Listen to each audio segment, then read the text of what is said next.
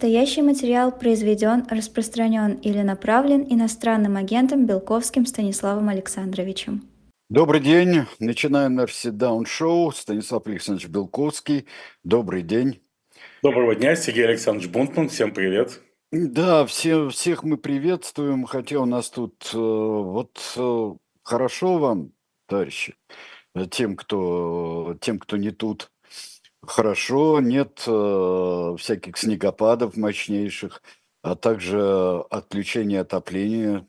Э, мерзни, мерзни, волчий хвост, кто-то когда-то сказал. Мне кажется, это было тогда как-то относилось не к тем, кому адресовалось. Вот так вот получается. Ну, эзопов язык для того и существует.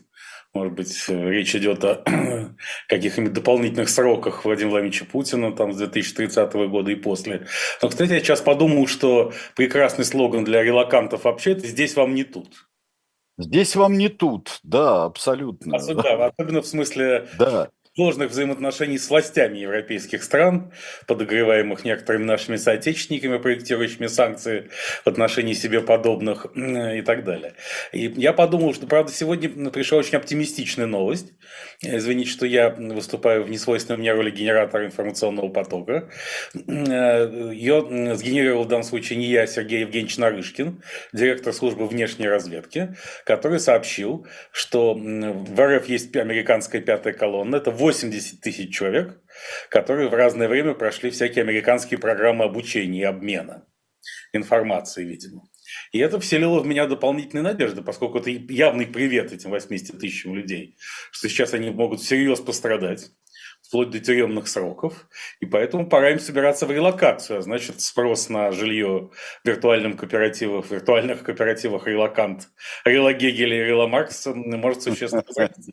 Равно как и совокупный интеллектуальный ресурс русской релокации на ее нынешнем этапе. Кстати, вы знаете, Сергей Александрович, что и Маргарита Симоновна Симоньян, да вот я у вас прочел, я как-то об этом забыл совсем. Тоже прошла программа обучения в США еще в 90-е годы.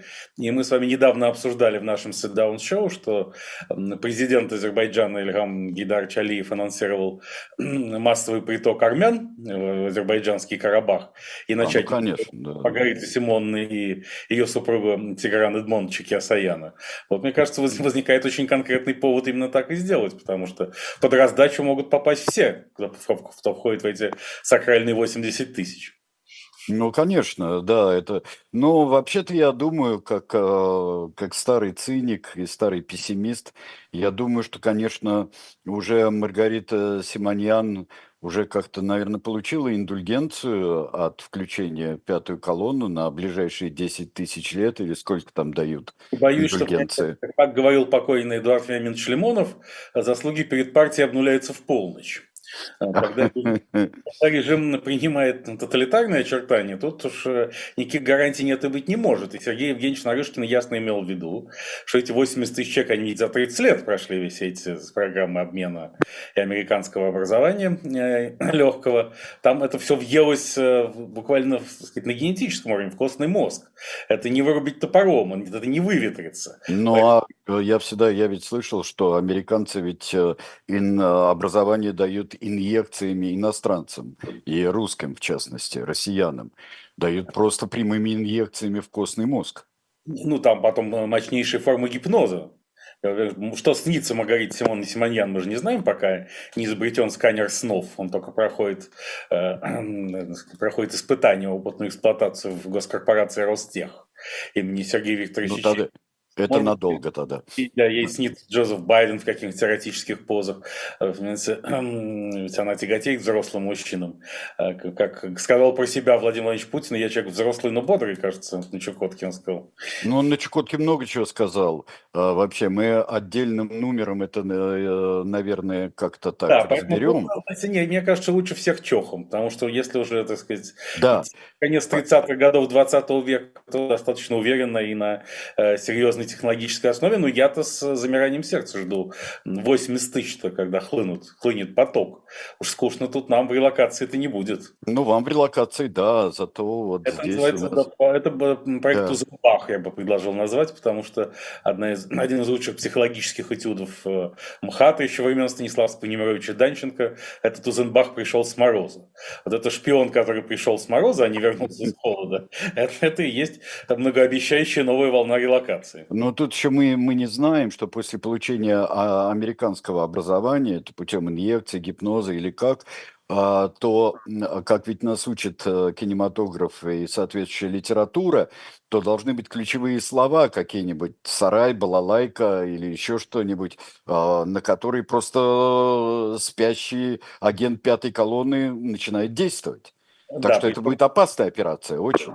Да, погром и запуск еще. Да, а, погром. ключевое слово, конечно, спутник, вот. А спутник, спутник. же это бренд Russia Today, вот все исходится. Конечно, конечно. А, к тому а сколько, же... же, сколько же проснулось пятой колонии, когда делались э, вакцинации против ковида?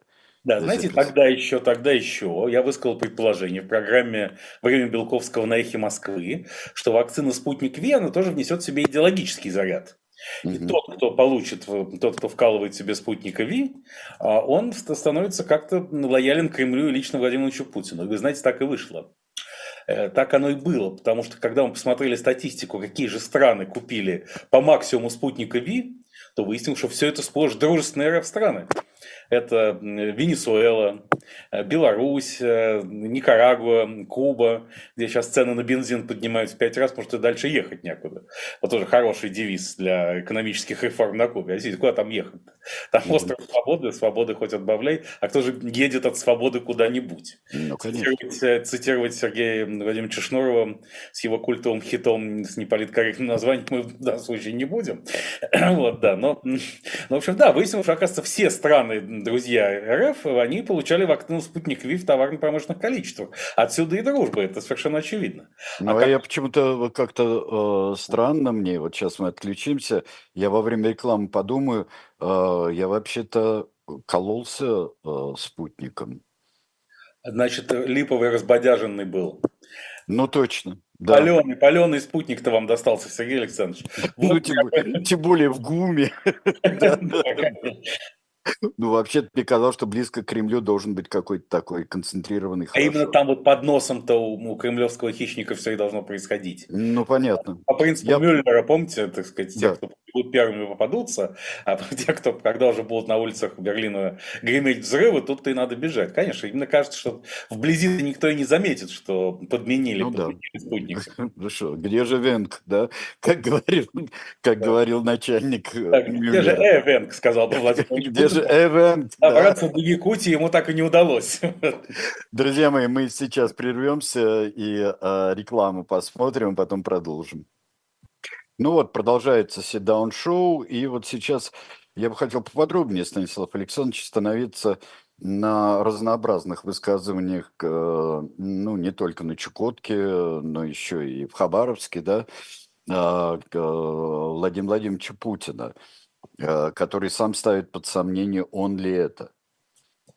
Да, так здесь что... Э, высказывание было очень двусмысленным.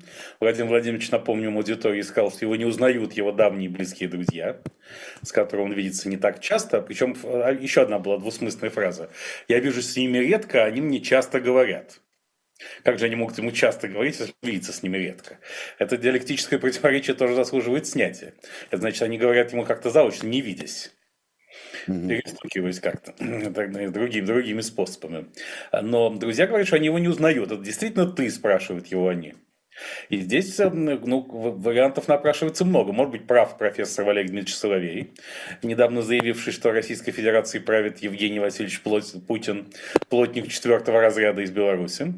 А может быть, действительно, косметологические процедуры делают такие чудеса, и человек становится трудно узнаваем даже для близких. В такие минуты я очень жалею, что человек не наделен обонянием, присущим многим животным. Так, обнюхал и... Да, вот. да, обнюхал, и можно и не смотреть. Да. Сразу, сразу понятно, то или не то.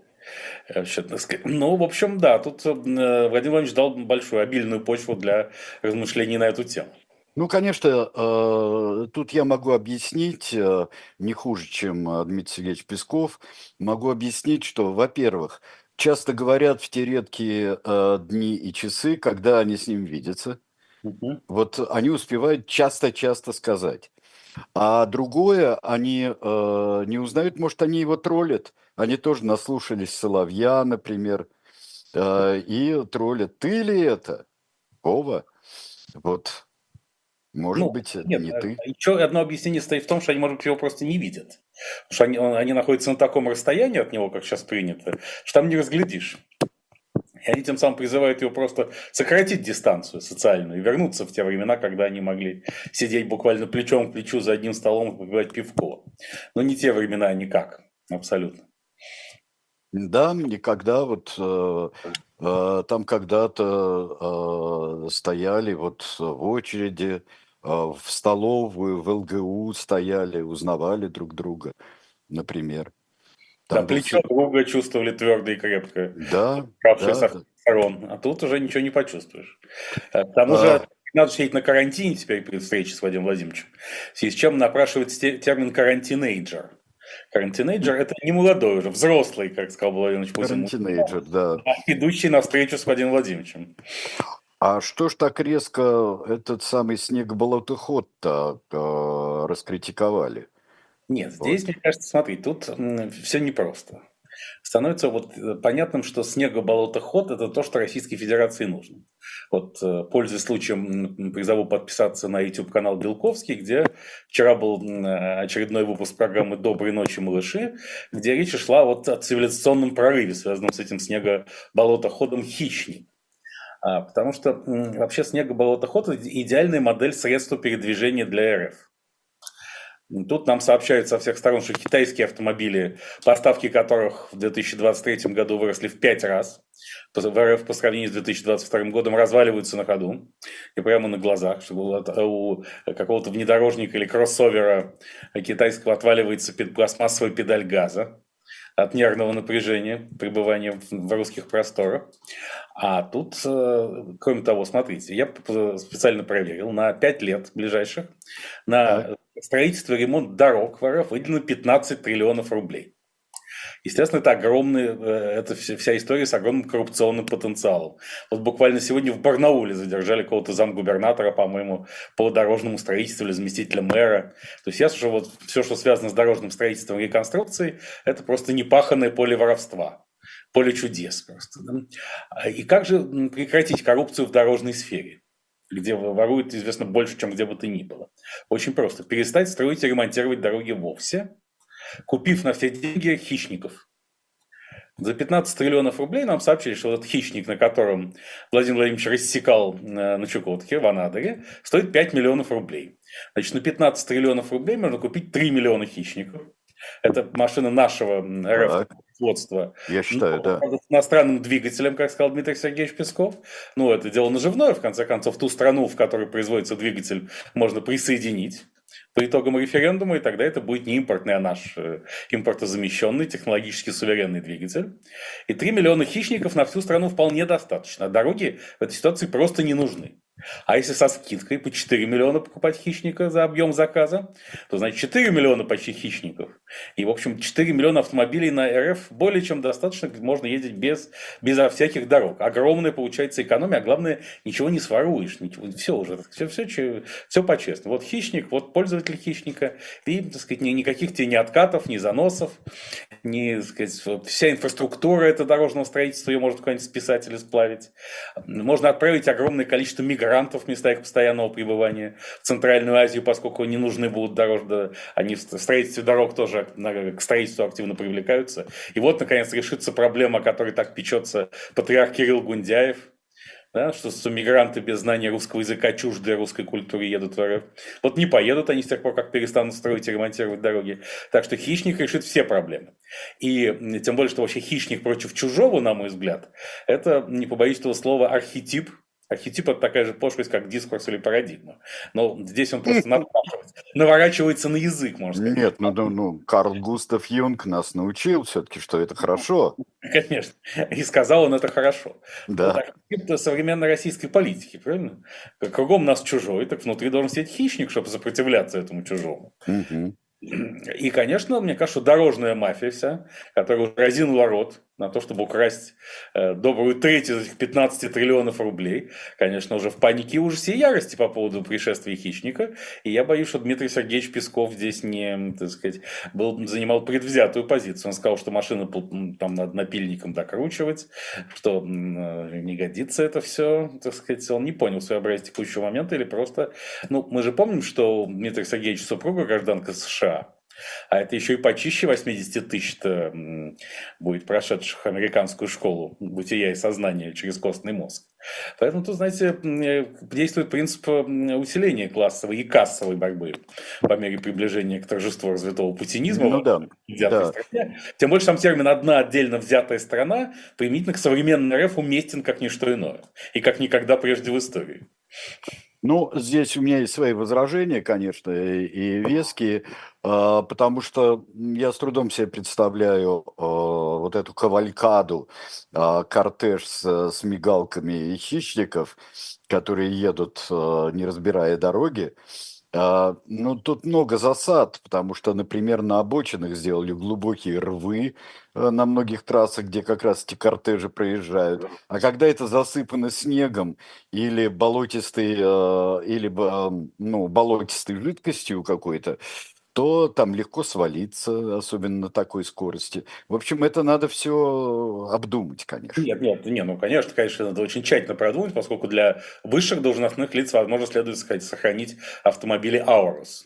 И, опять же, как сказал Владимир Ильич Путин, он не видит большой разницы между эм, э, Чукоткой, Москвой и Санкт-Петербургом. Но мне кажется, что Москву и Санкт-Петербург э, вот теперь представляет себе примерно так же, как и Чукотку. Да, вот это, это называется жизнь в бункере. Бункер же везде примерно одинаковый. В связи с этим я вспоминаю известную историю про Бориса Николаевича Ельцина, о том, как Борис Николаевич э, значит, пригласил там э, рассказанный его родственникам. Это публиковал даже на сайте «Эхо Москвы» в, в бытность еще ее в информационном пространстве РФ. Как э, родственник был приглашен на званый обед Бориса Николаевича, тогда президенту РФ, и опоздал там минут на 10 из-за больших пробок. И когда он сказал Борис Николаевич, что опоздал за пробок, Борис Николаевич сказал, ну, старик, э, что ты ерунду какую-то несешь. Вот я сейчас ехал, никаких пробок. Никаких пробок, да. Ну или как это? Как деревня называется? Как деревня называется, как э, Юрий Михайлович спросил? Как э, вот эта деревня, Барвиха, а, Барвиха, ну, смотрите, какие деревни-то у нас есть, ну... Да, поэтому действительно разница между Москвой и Санкт-Петербургом и Анадырем нет, особенно, возможно, в метавселенной, где уже, в которую активно погружается Владимир Владимирович при помощи все того же Ростеха. Но он бессознательный и подспудный, в ней подспудный и бессознательный имел в виду, безусловно, что он может рассекать и на хищниках по Москве и Санкт-Петербургу. Ну, в общем, да. А что у нас, э, меня очень, я бы даже сказал, очаровало сообщение а, про то, что год-два и Россия догонит Японию. Пятая экономика. Россия уже перегнала Германию. Да, да, да, да, да, да. Хотя, так сказать, на самом деле ВВП России вдвое меньше, чем в Германии. Но по паритету покупательной способности, как учат нас э, продвинутые экономисты, да, вроде как, возможно, обогнали. Но так у Германии 4-4,5 триллиона долларов, а в России 2, 2, 2, 2 с небольшим, 2,3, что-то такое. Поэтому, да, и, и осталось только догнать перегнать Японию, да. И тут, это опять же из, из, из сферы психологии бессознательного. В качестве базы для сравнения используются страны оси. Да, сказать, АСИ, кстати, это агентство стратегических инициатив, такая аббревиатура есть. Вот страны оси, да, э, конечно, потому что именно страны оси должны бросить вызов э, Америке. Перл-Харбор, там, сказать, не за горами какой-нибудь. Ну, вот. Э, тем, тем более Чукотка относительно близко. Правда, оттуда, как мы выяснили, собственно, ведь даже Владимир Владимирович не смог добраться до Якутии с армией Эвенко. Поэтому, и как сообщило нам руководство Чукотского автономного округа, он ведь огромный по территории территории, несмотря на весьма не, так сказать, незначительное количество коренного населения, что там недалеко не каждую неделю-то можно улететь оттуда на Большую Землю, и в связи с чем вспоминается апокриф Романа Кайча Абрамовича, это, опять же, апокрифическая история, которая не подтверждена канонически, поэтому ничего точно нельзя сказать, было так или нет. Но как еще в самом начале его, как говорили знающие люди, его правления на Чукотке, когда он стал губернатором, он в качестве аргумента, почему он отправился туда, он, правда, насколько я понимаю, большую часть времени, будучи там, находился в Анкоридже на Аляске. И, так сказать, на своем самолете добирался до Анады. Но аргумент был такой, что, например, ты узнаешь, Помните, был советский анекдот, э, как э, правда ли, что при коммунизме у каждого советского человека будет свой самолет? Да, правда. А зачем каждому свой самолет? Ну как, узнал, что в Свердловске мясо дают. Слетал и, слетал и купил. Так и здесь. Узнал ты, что из, так сказать, из Москвы, например, выдвигается бригада Следственного комитета? Э, или тогда еще не было Следственного комитета, Генпрокуратуры или МВД. Ну, быстренько закрыл аэропорт, а надо его по погодным условиям, сделать нельзя ничего. То есть Чукотка становится полностью, так сказать, э, изолированным анклавом, и я думаю, что в этом смысле Чукотка вообще э, есть образец такой, опять же, архетипический по Юнгу для РФ нынешних времен. Вот Владимир Владимировичу хотелось бы так изолировать РФ. Что закрыл что-нибудь, и никакое американское ничего, подлетное время, ничего уже не работает. Ну, э, вообще-то страна у нас такая относительно закрытая уже. В ней можно рассказывать и про пятую экономику, и про то, что мы да, где-то там догоним Японию. Можно рассказывать практически все, что угодно сейчас. Это свобода слова и есть, Сергей Александрович. Тотальная свобода слова, она достигнута. Потому что сегодня в, в Хабаровске уже, кстати, э, э, помните мы с вами, что Магадан – это, так сказать, любимый город Дональда Трампа, да, потому что Магадан. Маг, да, да, да, Магадан. Да. Да. Да. Вот Хабар, кстати, по-украински Хабар – это взятка. Э, ну, это слово тюркского происхождения, безусловно. Да, значит, вот. Ну, это вообще любой, почти любой товар. вот. Да. да. Вот в Хабаровске Владимир Владимирович уверял, что э, объяснял, почему подорожали яйца. Потому что недорогой россиянин так разбогател, что огромное количество избыточных денег направил на рынок яиц. Не биткоина какого-нибудь, как американский незрелый инвестор, вечно гонящийся за нестабильными волатильными финансовыми инструментами, а яиц. И тут, я, кстати, это совпало с сообщением о том, что трех офицеров среднего звена, каких-то больших начальников, поскольку больших начальников обычно не задерживают, если только ты не Алексей Валентинович Люкаев, значит, а среднего звена управления МФСБ э, арестовали, по, значит, обвинив в получении взятки в 5 миллиардов рублей. Ну да. Они вложились в яйца по-крупному. И, так сказать, ну, тут... вполне возможно, да. А, а как э, должен называться по-иностранному Хабаровск должен называться тогда? А, вот э, как не... Брайбен. Карумбург или Брайбен? Да, Брайбен. Да. Брайбен Сити, Брайбен Сити. Это, конечно, прекрасно, прекрасно, если будет там строиться какой-нибудь специальный деловой квартал.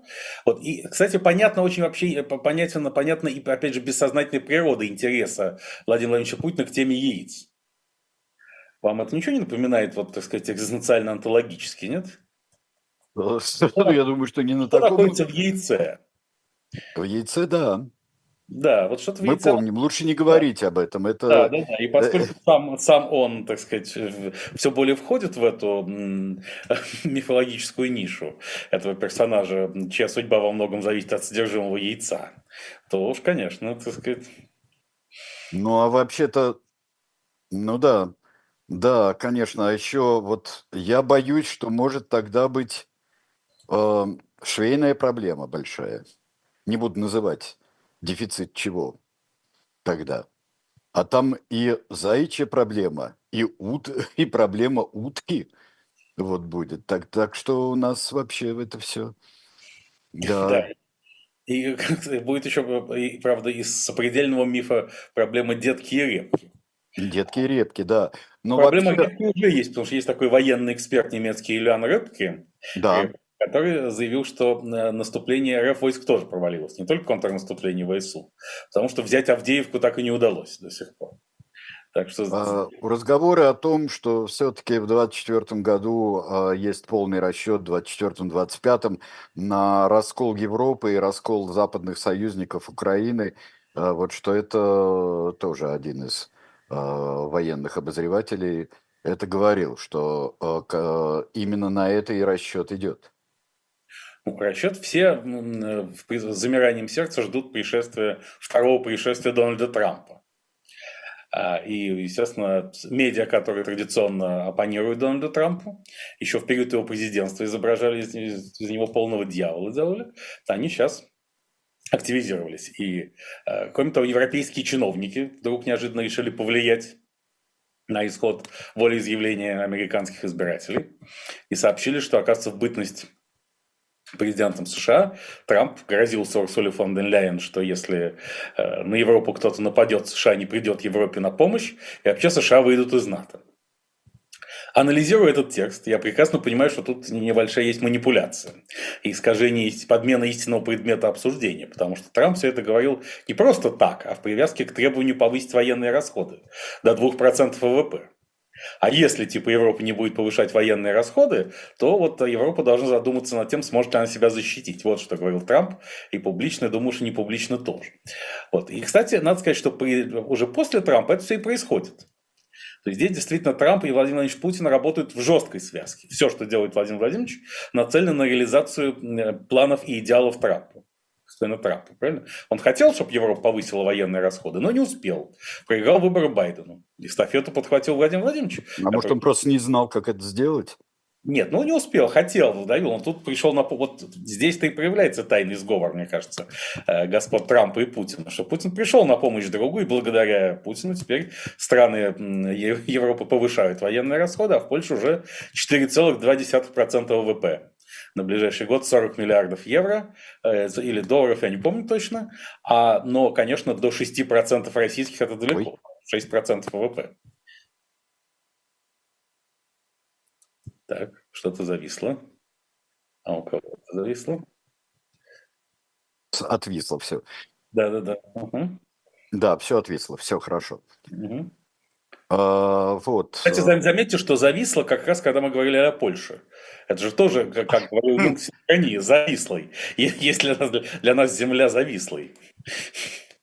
У меня другое появилось страшное вообще-то представление. Мы столько говорили о яйцах, и сегодня уже в контексте известной истории про э, Кощея Б, э, то а не может ли это быть операция как с избиением младенцев?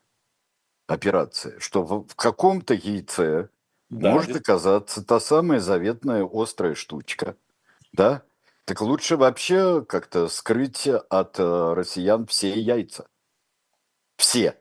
Ну, по крайней мере, их надо все закрыть на переучет, потому что не исключено, что часть этих яиц... Может, это был переучет, конечно. Да, нет, ну потому что вот эти 80 тысяч э, э, представителей пятой колонны, проходившие американскую программу обучения, они могли чем-нибудь заразить российские яйца, правильно? Потому что в чем, чем сильна Россия? Яйцами, правильно? Именно благодаря да. этому выстояла в, не, в неравной борьбе с коллективным Западом и Соединенными Штатами по кремлевской версии, стремящимися нас расчленить и уничтожить. Поэтому, да, тут сказать... Да, так вот, кстати, к Трампу возвращаясь. Да, к Трампу. Тут, э, кроме того, евроатлантические СМИ указывают на то, почему именно надо срочно, срочно изъять 300 миллиардов долларов российских РФ, вернее, золотовалютных резервов. Причем уже в этом году, в 2024. А, потому что, не дай бог, придет Трамп и сам их изымет. И тогда эти деньги окажутся в распоряжении Трампа. А так, так сделать нельзя. Надо оставить да. противнику выжженную землю. Взять эти 300 миллиардов и спрятать, чтобы Трамп, будь он, если он станет президентом вновь, никогда их не нашел. Ну да. А, да, все понятно. Мы сейчас должны прерваться, будем с вами, потому что у меня есть э, что предложить э, в виде книги. Очередная книга э, вышла. Сейчас появилась у нас целая серия из разных серий, вот это из библиотеки Гутенберга, о разных аспектах Третьего Рейха. 16 историй жизни и смерти Третьего Рейха и о жизни и смерти человека вообще. Это э, книга необычайно интересна по тематике. Во всяком случае, я очень хочу ее прочитать. потому что там а, речь идет о быте, например, о, о, о том, как происходил футбол в Третьем Рейхе, там же играли почти вот до самого конца войны, а после того, как массово стали призывать футболистов, вот э, э, тогда чемпионат как раз и кончился.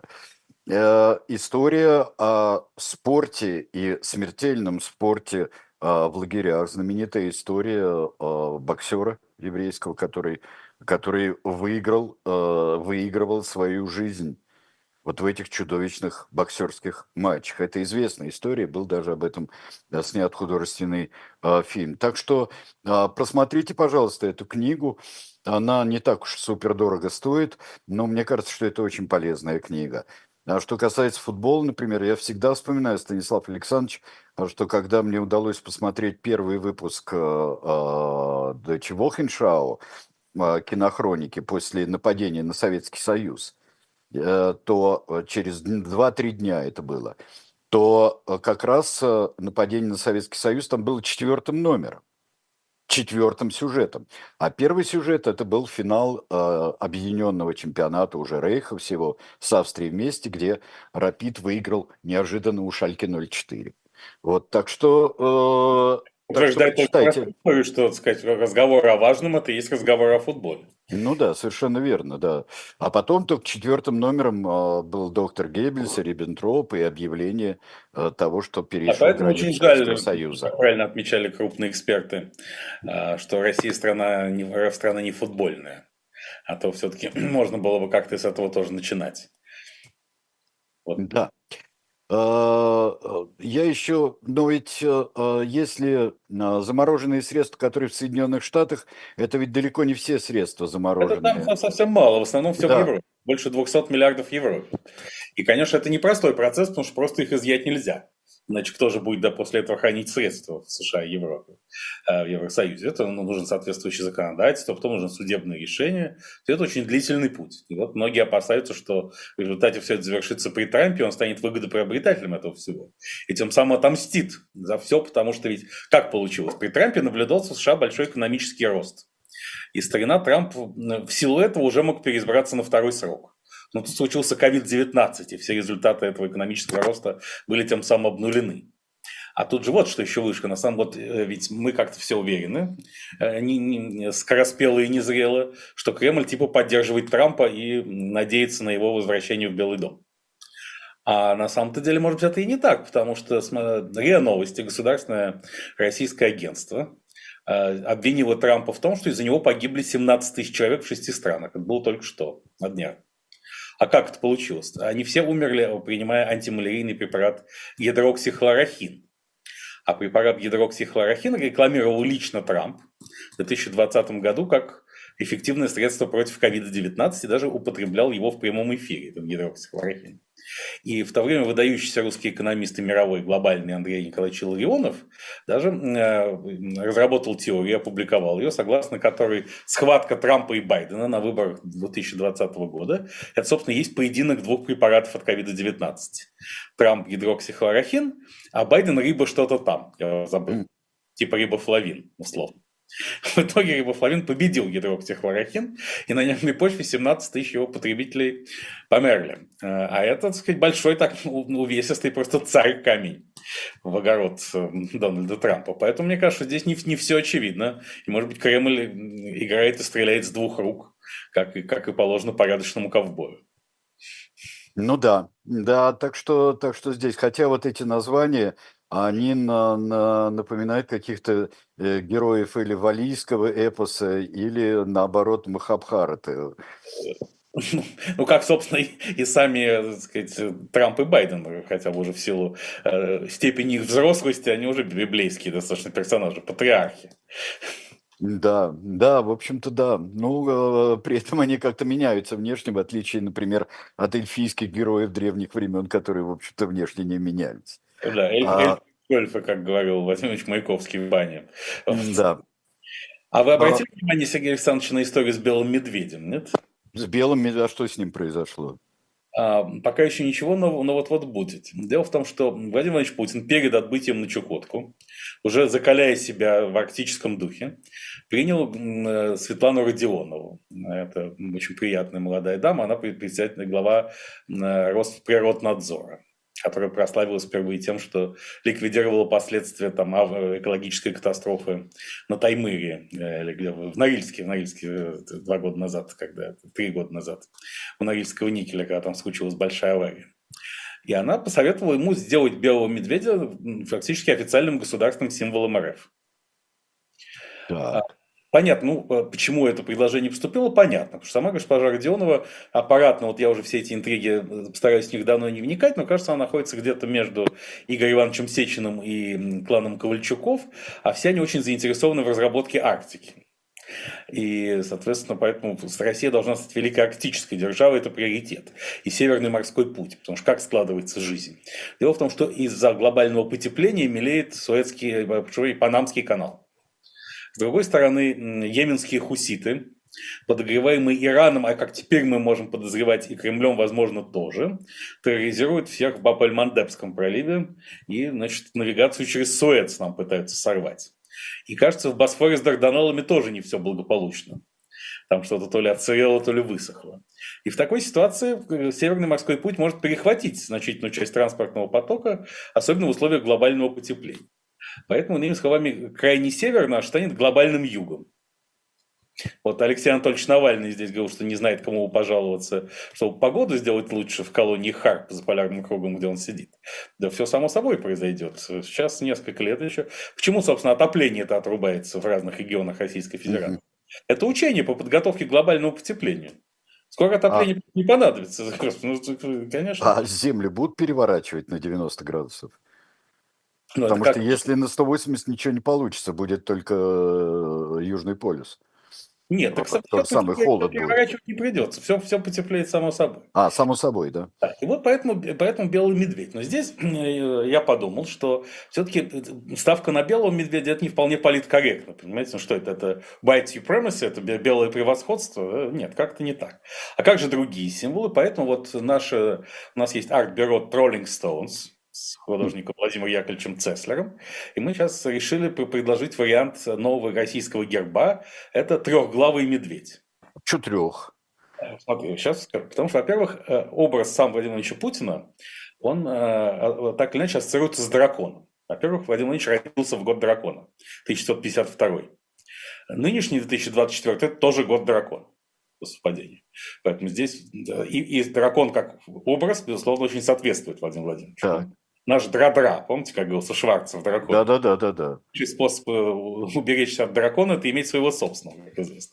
И этот дракон у нас есть. И дракон обязан быть трех глав. А к тому же, как гласит русская народная пословица, две головы хорошо. Это как у двуглавого орла, а три лучше. Так. Кроме того, три головы, вот три ипостаси медведя, помимо вообще сакрального троечного значения, они еще соответствуют по цветам российскому флагу, могут соответствовать. Белый, синий, красный. Белый медведь – это олицетворение белой России, императорской, исторической преемственности, да, этим самым подчеркивается. Красная Россия, понятно, это советский период. А синий медведь – это цвет настроения, синий, как у Филиппа Бедросовича Киркорова. Потому что все в Российской Федерации зависит в конечном счете от настроения Владимира Владимировича Путина. И вот этот трехцветный трехглавый медведь – это прекрасный герб. И действительно, понимаете, ведь ну, не может путинский, ведь Путин создал совершенно отдельную Россию, правильно? А, в которой все изменилось. История, география, э, смысловое наполнение, все стало совершенно и качественно новым. Это путинская Россия, и негоже ей пользоваться государственными символами других эпох нужна совершенно, собственно, аутентичная символика, соответствующая времени и месту. И вот трехглавый трехцветный медведь это, – это то, что надо, и я надеюсь, что в ближайшие дни мы презентуем с художником Владимиром Цеслером да, пожалуйста, проект, да. проект российского государственного герба, и будем всячески продвигать эту тему. Надеюсь, что вы нас тоже поддержите. Максим, а, это совершенно здесь, я чату обращаюсь, абсолютно неуместные шутки. Третий медведь не голубой, а синий. Синий. И даже вопрос вас абсолютно неуместен, я считаю. Простите. Я строго ответил, достаточно? Разумеется, конечно, конечно. Да.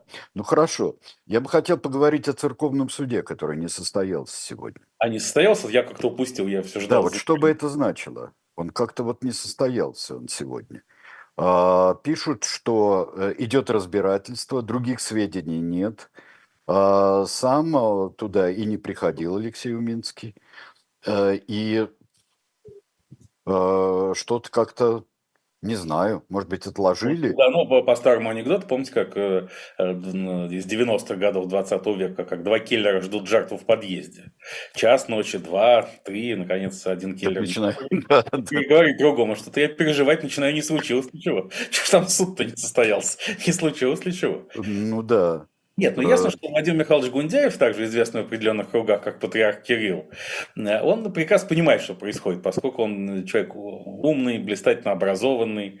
Э, и, так сказать, что означает замена отца Алексея Луминского на протеерея Андрея Ткачева, совершенно ясно. Эм, вот. Эм, это, так сказать, не просто последний удар там по каким-то островкам свободы мысли, но это и крушение некоторых доктрин, которым сам Гундяев следовал значит, на протяжении значительной части своей карьеры. Но выбора у него нет. Потому что РПЦМП – это часть государственной машины она должна принимать ту форму, в которую, форму того сосуда, в который государство ее наливает. Поэтому, естественно, должна быть сейчас проведена тотальная зачистка всего хоть сколько-нибудь антивоенного и вольнолюбивого э, среди духовенства. Да? Поэтому я, я не думаю, что Гундяев в глубине души счастлив от происходящего. Надеваться им просто некуда. А, ведь он даже протодиакон Андрей Кураев очень долго лишал сана, если вы помните. Уже церковный суд лишил Кураева сана в 2020 году, но там был мораторий, по-моему, года два, пока, наконец, патриарх не сказать, он заморозил это решение, через два года только разморозил. Поэтому, может быть, и здесь он как-то хочет задержать процесс лишения отца Алексея Минского сана, или я слишком хорошо думаю о святейшем. И у меня вышел thinking все-таки. Ну, какой-то он меня действительно... Хочется инкриминировать ему по-прежнему что-то человеческое. Что, ну, что, кстати, в истории с протодиаконом Кураевым было, на мой взгляд, вот, вот, э, то нежное отношение, которое у него было к Кураеву там N лет назад, оно сохранялось. И как-то, так сказать, двигало им, мне кажется, когда он замораживал. Да. Мы тебя, Но... Володенька, не больно зарежем, да? Вот это самое, примерно там очень, да? Да. Поэтому, может быть, э, э, священноначале и не торопится устроить такую уж показательную порку одного из самых авторитетных эм, столичных э, и вообще российских священнослужителей, но исход этой драмы, к сожалению, совершенно ясен и неизбежен. Вопрос в какой временной перспективе. Ну да. А то мне как-то вот представлять себе жертвой, жертвы, представлять себе патриарха Кирилла – нет, ну какой, же, какой же он жертва? Нет, ну просто сказать, понятно, что ну как-то э, все-таки лишать должности это одно, выражаясь армейским языком, а звание это, это несколько другое. Ну да. да. Ясно, что сказать, лишать сана после решения епархиального суда, это уже переход очередной черты, которую, конечно, патриархия перейдет. Сомнений у меня нет. Но все-таки что-то еще зыблется, теплится, знаете, когда подписывает там какой-нибудь один старый большевик протокол э, расстрелять других старых большевиков, то, так сказать, э, сердечко нет-нет и ёкнет, и заколотится еще, может быть, немножко ну, да. еще, может быть, что-нибудь изменится, а может там прекращение огня случится или чего-нибудь еще. Вот. И сказать, вообще как-нибудь воды Ганга потекут вспять, никуда они не потекут, но, сказать, в общем, или просто было очень холодно. И поэтому участники епархиального суда не добрались до места его проведения. А вот и неправда. Сегодня было снежно, но не холодно. Сегодня около нуля все было в Москве. Но все-таки снежно. А может ну, быть, э, снежно, может, не добрались, да. Ну, пока хищник-то еще не встал на вооружение каждого сознательного россиянина, и особенно священнослужителя, может, действительно не доехали просто. Или заяц перебежал дорогу, например, все тот же. Да. И детка с репкой. А заяц, по-моему, перебегает дорогу только при отъезде за границу. Нет, нет, не при отъезде за границу. При приезде в Петербург, да, тоже, да, например. Я не знаю, как он действует с Москвой. Ну, э, нет, заяц перебегает при приезде в столицу. А, столицу, да. Ну, То есть столицу. функционально Заяц переселился в 2018 году. Ну, Конечно, это, это фактор, да. федеральный Заяц, он прекрасно знает, что и куда ему перебегать. Да, нет, ну теперь-то, конечно, все становится на свои, места, свои места.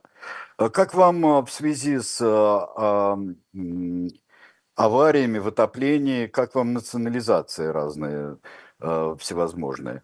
Что теперь национализация – это какой-то универсальным способом становится решения всех проблем? Арест и национализация. Что-то ну, мне напоминает. потому что э, национализация – это фактически смена формы частного контроля поскольку в РФ государство не является собственником в полном смысле. Просто от его имени управляют активами частные лица. Ну вот Ростехнологии, например, хотели забрать Климовский патронный завод. Вот и прекрасный повод нашелся. А, конечно, просто забрать из, из точки А в точку Б, почему бы и нет.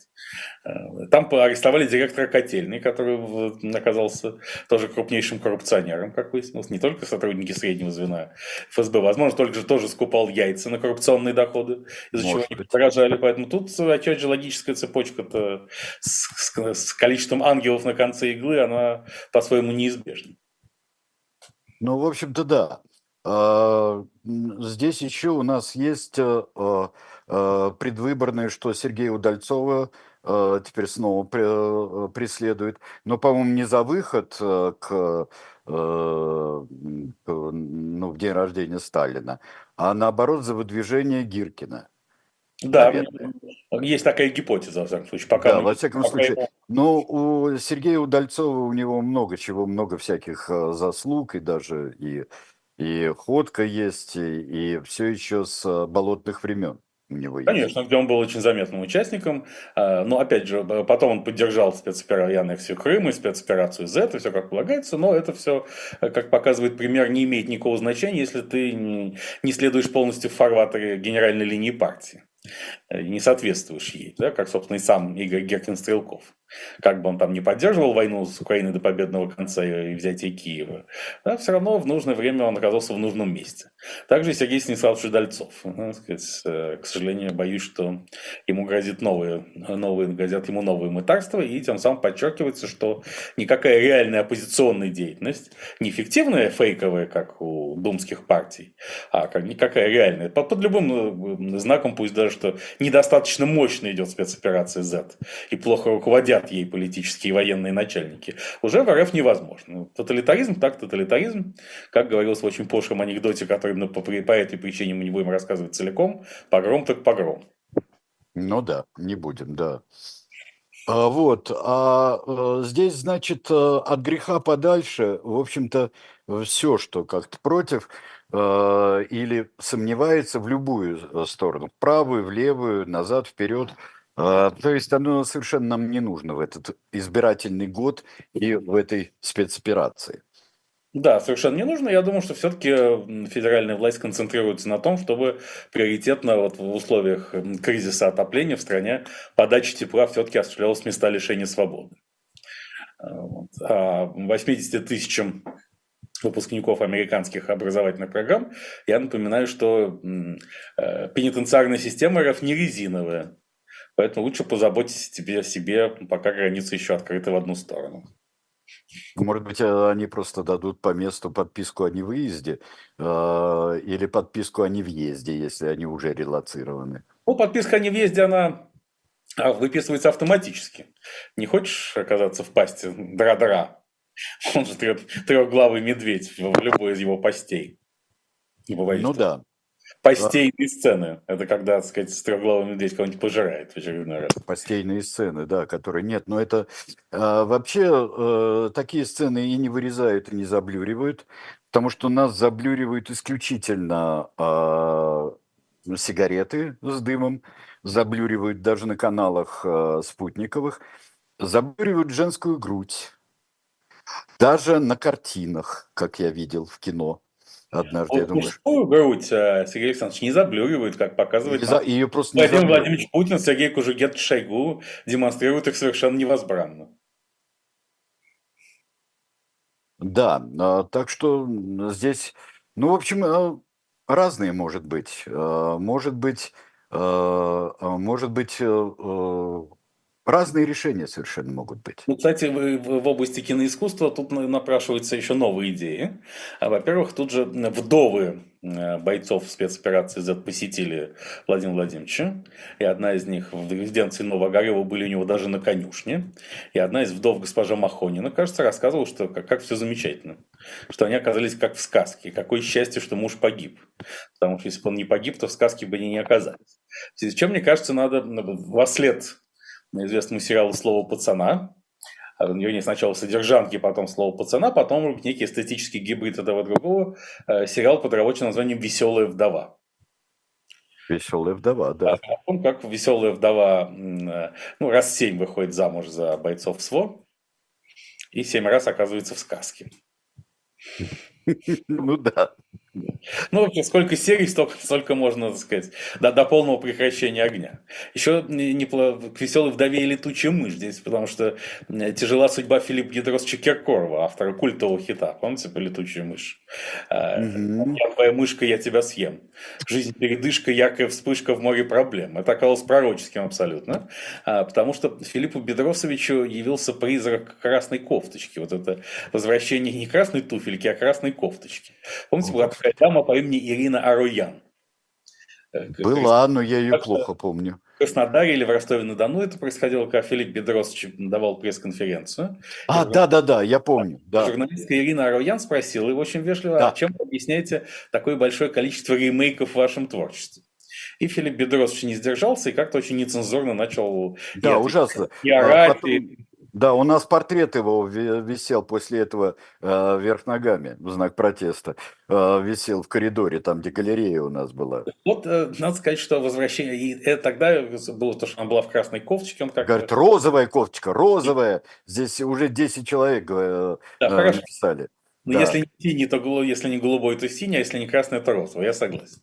Хорошо. Вот розовой кофточкой, значит, возвращение розовой кофточки. И, и тут в, роли розовой кофточки Ирина Раян выступила российское авторское общество, которое неожиданно задало Филиппу Бедросовичу буквально тот же вопрос. Что все время поет чужие песни и отчислений не осуществляет. То есть голая вечеринка э, достигла своего апофигея, как сказал бы великий русский писатель Поляков, главред литературной газеты ныне. Но э, теперь мы знаем, почему она случилась на самом деле. В чем была ее глубинная причина. Я разобрался, Сергей Александрович. И вот сейчас исполняется впервые. Смотрите, вдруг неожиданно я на одном из э, сказать, снимков с голой вечеринки обнаружил вот этого рэпера. Вот как правильно это Васё, как вот это надо говорить, не знаете? Ей-богу, не знаю. Васильев, да, вот рэпер Васильев, который был в носке. А, значит, э, и там была его обнаженная спина и надпись «Уроды боятся красоты». С а мягким знаком. Мягким знаком.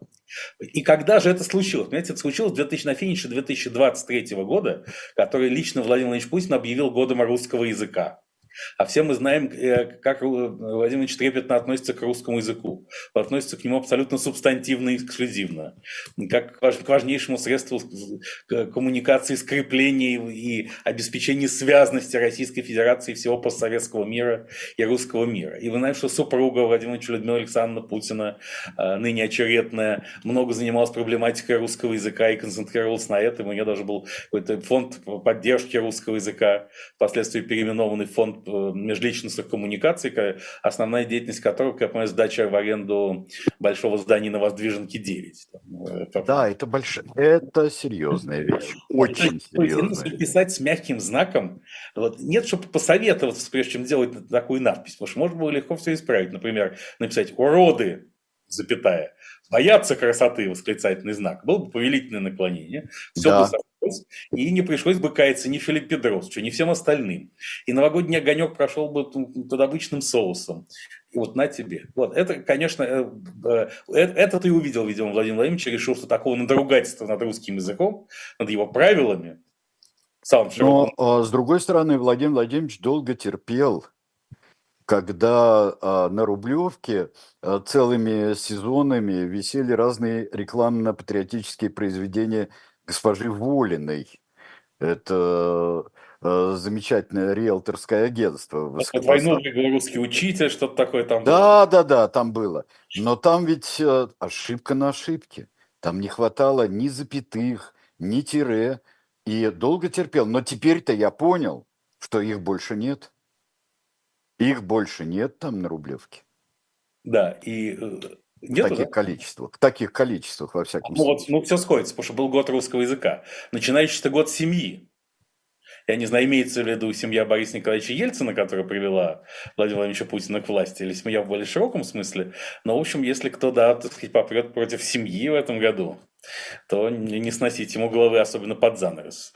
Поэтому не надо устраивать никаких вечеринок, где семейные ценности ставились бы под сомнение. А будет э, э, лозунг этой, э, этого года будет «бизнес должен оставаться в семье»? Ну, все в семье. А по поводу того, что, так сказать, россияне, вот я подумал сейчас, что действительно в рамках предвыборной кампании Владимир может осваивать разные образы, включая и того, так сказать, чья смерть на, кон, на конце иголки. Но на Рублевке может повесить плакаты такие. Э, стоит Владимир Владимирович на, на фоне лопающихся труб вот этого разлива каких-нибудь вот, э, замерзших батарей и слоган «Я терпел и вам велел». Я терпел и вам велел. Да, это хорошо. Да, в общем-то, а, ну, вот все-таки ведь а, вот какая действительно а, много наработанного а, в, в стратегии предвыборных кампаний. Да, Жалко, что... можно использовать прилагательный терпкий. Самый терпкий президент. Самый терпкий президент. Ну, Прекрасно. Вот, вот действительно. Куда там э, купи еды в последний раз, как в 96-м году? Еды в последний раз, это вся, э, э, весь креатив должен идти в США, потому что, собственно, на этом будет строиться кампания Джозефа Байдена против Дональда Трампа, чувствуется. Да, судя по всему. Дай бог, голосуй или проиграешь, потому что уже победа Трампа рисуется его оппонентами как полная катастрофа, окружение всего мира. Тотально, так сказать, да. Да, это круг, круговорот избирательных кампаний в природе. Да, поэтому, мне кажется, Сергей Федорович Лисовский, который, кстати, крупный раз... курино, курино-яйцевый бизнесмен на сегодняшний день, и надо, и надо еще задаться вопросом, так сказать, а что он-то думает по поводу гигантских инвестиций в яйца как финансовые инструменты, ликвидные и, и не волатильные. Может быть, ему действительно от греха подальше, пока не начали разбираться, из-за кого там яйца подорожали, двинуться и заняться этим вся, всей компанией Джозефа Байдена. Да, там, там, глядишь, и полегчает всем. Да, конечно, потому и открываются большие перспективы, по сравнению с которыми а, обгон а, на повороте Японии, когда в следующем году, да? Ну, Германию вот, уже обогнали, да? И ну, вот... Германию уже, да, Германия уже, ее даже и не видно в зеркалах, судя по всему. А Япония еще маячит у нас впереди. Вот. Да, поэтому такая тройка хищник, как с Павлом Ивановичем Чичиковым. Да, тройка хищник. Ну, теперь я понимаю, куда, да. Сериал «Мертвые души» доходит до своего логического финала. Да, мертвые, запятая, души, да, да. Вот восклицательный знак. Все, спасибо большое. А, спасибо. Станислав Александрович Белковский, наш седан-шоу. До свидания. Ура, ура. По четвергам а, происходит это действие у нас всегда в 15 часов по Москве. Всего доброго, до свидания.